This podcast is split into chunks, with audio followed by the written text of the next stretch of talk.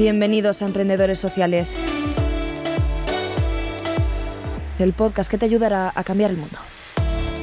Muy buenas a todos, bienvenidos un día más a Podcast Emprendedores Sociales, el podcast en el que te traemos a personas que, han montado iniciativas, personas que participan en ellas, eh, iniciativas sociales, medioambientales.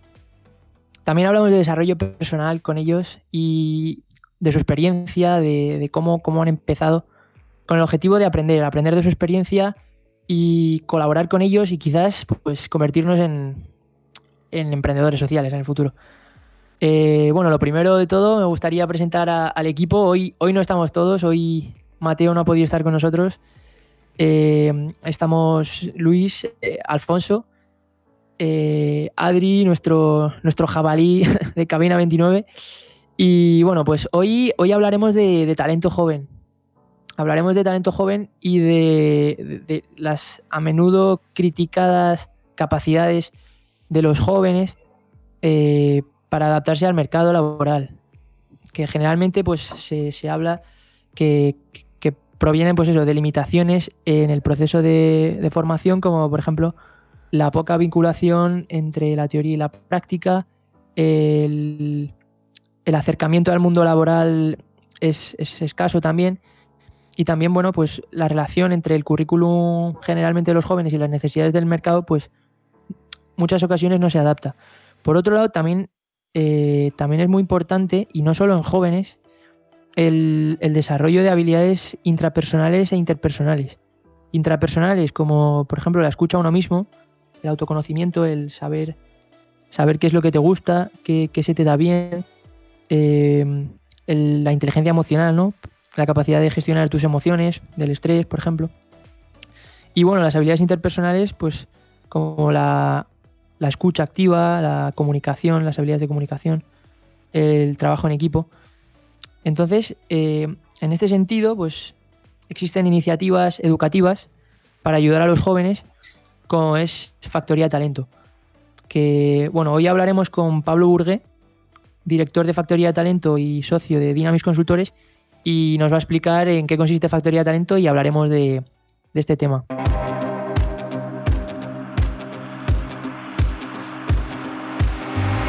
Bienvenido Pablo, ¿qué tal? Muchas gracias por estar aquí con nosotros. Hola Luis, buenos días.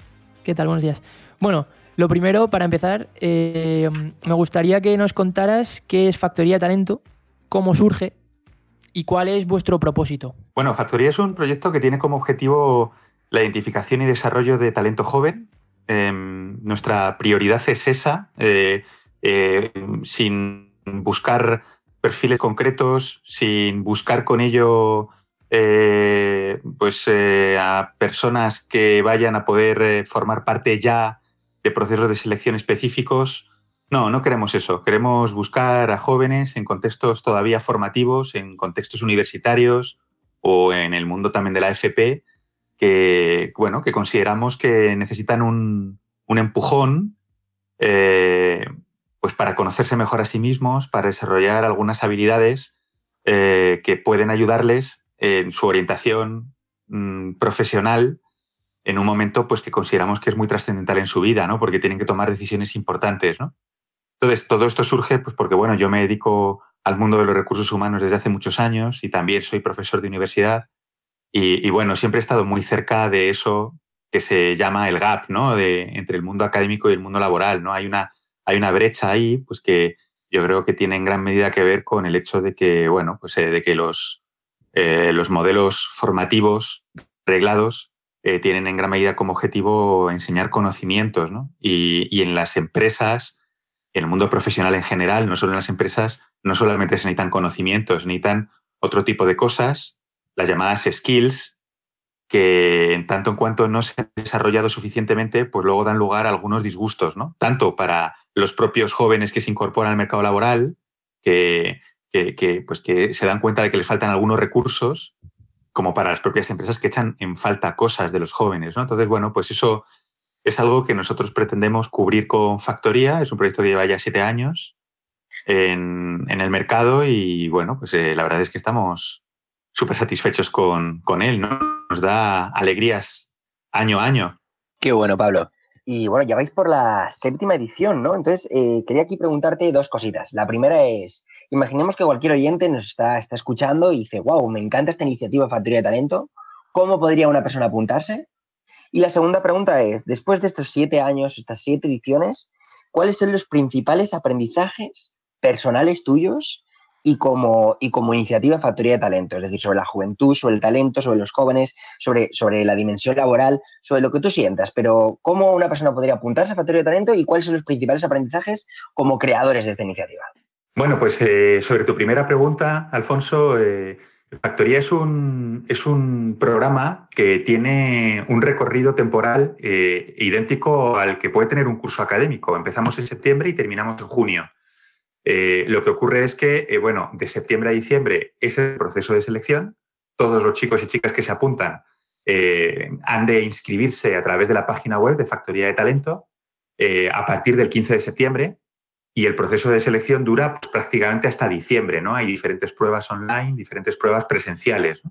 Entonces yo ahí sí que recomendaría a todos los que podáis estar interesados pues que estéis muy atentos a las redes sociales de Factoría de Talento y, bueno, eh, a partir del 15 de septiembre, pues, eh, pues podríais apuntaros ¿no? a la nueva edición. ¿no? Y luego, pues todos los seleccionados eh, que son elegidos en diciembre realizan ese proceso de desarrollo del talento entre enero y junio. Este es un poco el, proceso de inscripción. En, en, cuanto a aprendizajes, pues muchos aprendizajes y cada año nuevos. ¿no?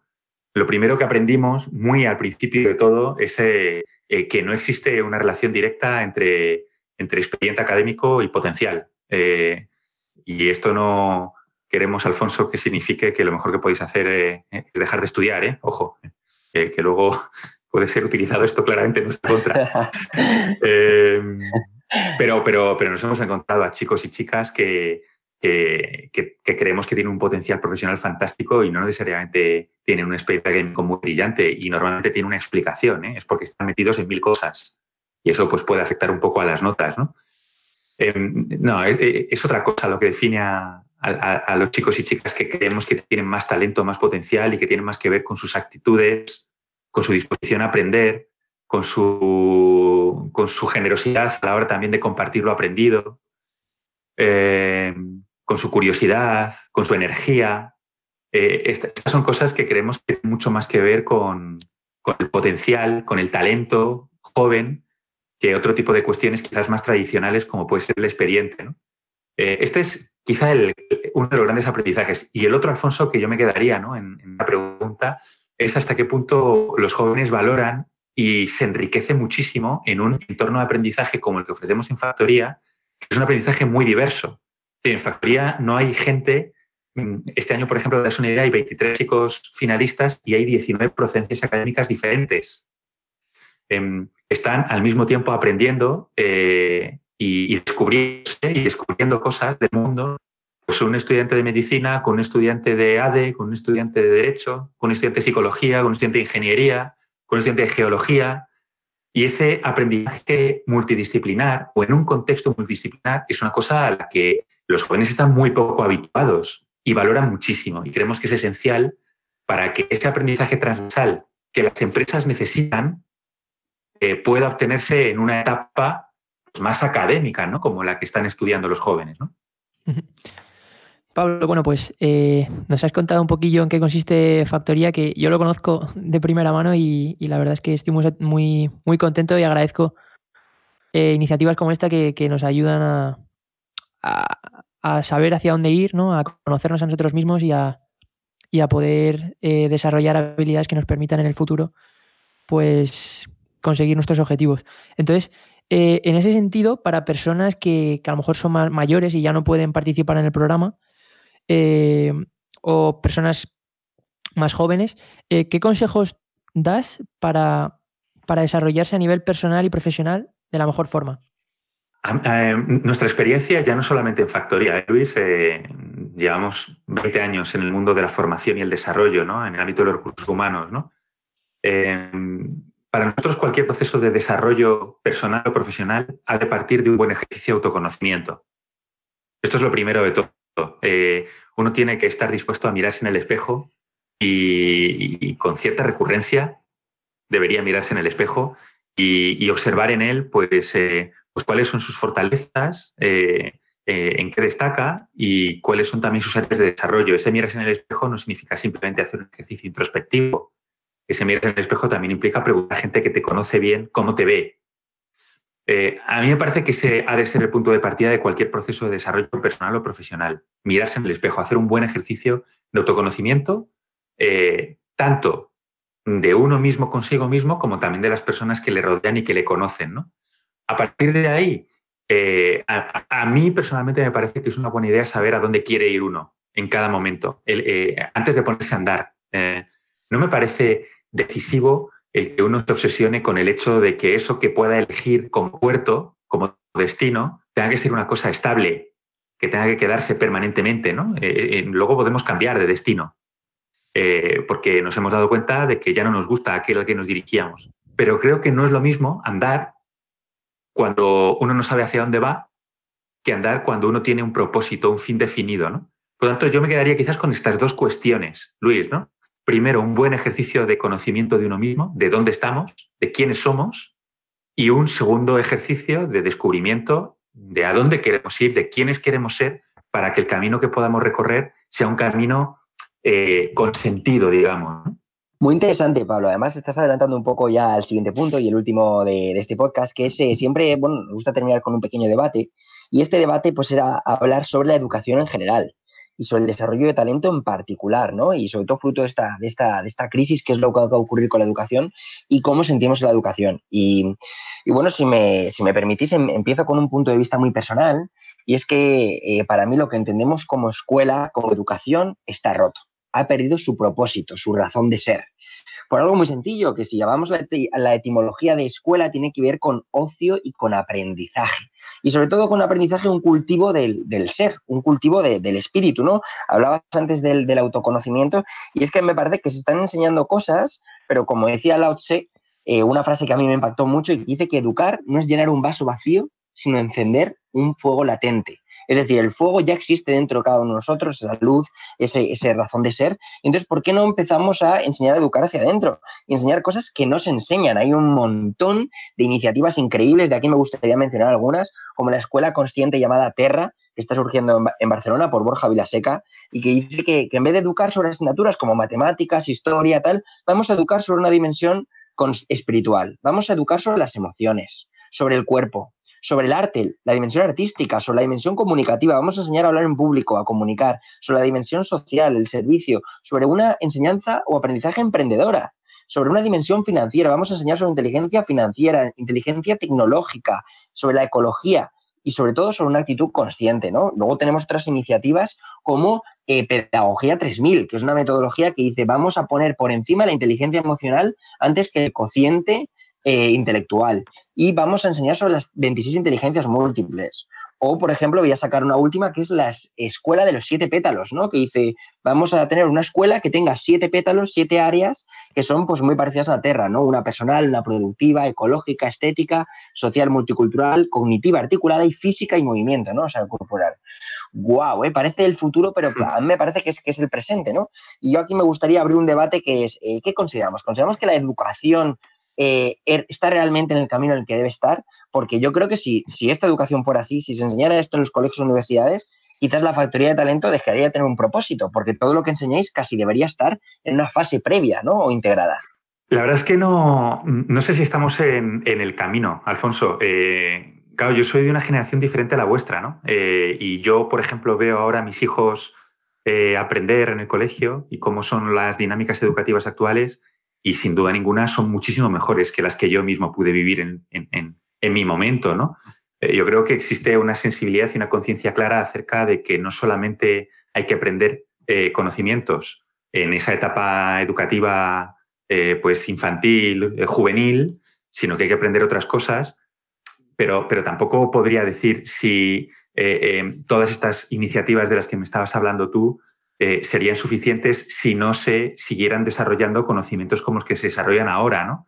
Mm, yo lo que sí que creo, eh, Alfonso, y más con la situación que estamos viviendo en la actualidad, eh, no sabemos muy bien qué, qué, puede necesitarse de nosotros desde el punto de vista profesional en los próximos 5, 10, 15, 20 años antiguamente cuando uno empezaba a trabajar sabía perfectamente que era posible que pudiera terminar trabajando allí donde empezaba a trabajar. Esto hoy es una utopía.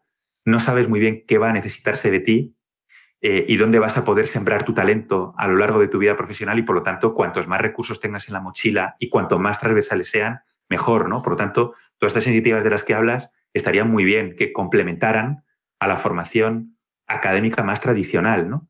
Pero sinceramente no creo que la cosa pase por cargarse la formación académica tradicional, sino más bien por complementarla con otras iniciativas. Sí, sí, no, totalmente. O sea, para mí esto es más bien como integrar ¿no? todo esto dentro de la educación ya actual, porque creo que el, que el paradigma existente es muy difícil romperlo desde cero, ¿no? sino es un, cambio paulatino. Y me gustaría recuperar también esta parte inicial que has hecho tú de, descubrir el camino, ¿no? de autoconocimiento y, luego saber cuál es el propósito.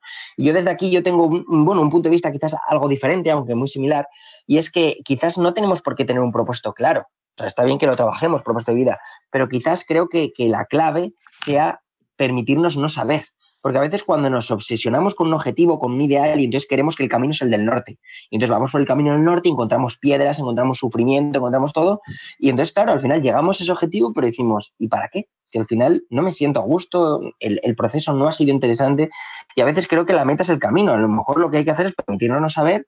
Y entonces, si vamos por el camino del norte y encontramos piedras y no disfrutamos, no somos felices y tampoco estamos creando valor, oye, pues me permito ir por el camino del este o del oeste o del sur, así hasta que poco a poco vaya encontrando el camino. Entonces, no sé hasta qué punto tener un, propósito mental eh, va a permitir esa, paz interior o simplemente la clave sea en ir probando poco a poco, ¿no? Yo creo que, yo creo que cualquiera de los modelos es válido cuando uno es consciente eh, de las consecuencias de cada uno de esos modelos. ¿no? Em, a mí me parece que en una etapa eh, como en la que se encuentran los jóvenes, ¿no? Pues esa etapa 18-26, ¿no? Podemos hablar, ¿no? Hasta que uno empieza a meterse ya en dinámicas laborales, familiares, etcétera, ¿no? Es una etapa de exploración. Yo estoy muy de acuerdo contigo, ¿eh, Alfonso? Y no pasa nada por el hecho de equivocarse en ese ejercicio de exploración, ¿no? Em, pero yo creo, que, yo creo que el hecho de moverse sin tener muy definido el propósito em, tiene también un contra, ¿no? Que es que puedes tener una cierta sensación de estar permanentemente dando vueltas en torno a un mismo sitio. Y creo que uno tiene que ser consecuente con ello. No creo que sea malo, pero sí que es posible que cuando uno va moviéndose de una manera como muy exploradora, en función también de cómo va soplando el viento, puede ocurrir que dos años después esté en el mismo punto en el que estaba dos años antes. Y hay gente que lleva muy mal eso, que tiene necesidad de sentir que, anda camino. ¿no? no creo que ninguno de los dos modelos sea mejor que otro, Mm, a priori, creo que es muy importante ser consciente de las consecuencias de cada uno de ellos y en total, en, todo caso, sí que creo que es muy importante mm, que, que, hagamos las cosas con algún tipo de sentido, que no las hagamos por hacerlas, que haya algo de reflexión previa a la acción, ¿no? Y si mi reflexión ha sido, oye, quiero explorar sin propósito, pues bueno, pues ese es el sentido, explorar sin propósito, ¿no? Pero no levantarme por las mañanas diciendo, ¿hoy qué hago? Bueno, pues voy a salir de casa y a ver, ¿no? Yo creo que eso en general da lugar a crisis eh, eh, más o menos gordas porque en un momento determinado dices, ostras, si es que estoy el mismo punto en el que estaba hace dos años. Yo lo veo así, Alfonso. Qué bueno, muy, interesante. Me quedo con, bueno, me gustaría continuar sobre, sobre este debate, pero es, hora de, ir cerrando, ¿no? Como por ejemplo, eh, que a veces el primer paso para encontrarnos es darnos cuenta que, estamos perdidos, pero el, y permitirnos también entrar en crisis, ¿no? Quizás sea justo lo que necesitamos para, para aprender. Y me quedo con este, con este último punto que destacabas tú de eh, tengamos un propósito, ¿no? Al menos busquemos un para qué en todo lo que hacemos y estemos atentos para aprender. Dicho esto, quería darte a ti las gracias, Pablo, por haber eh, bueno, asistido y aceptado esta entrevista. Quería dar las gracias a Adrián, nuestro jabalí favorito y director de Cabina 29 que nos está echando una mano. Gracias Luis, gracias a todos por escucharnos. Y quería decir que estamos en todos los sitios posibles para podcast, TuneIn, Apple Podcast, estamos en en todos los sitios posibles. También estamos en Spotify, en ebooks y también en nuestras redes sociales, Emprendedores Sociales FM. Muchísimas gracias y un abrazo enorme.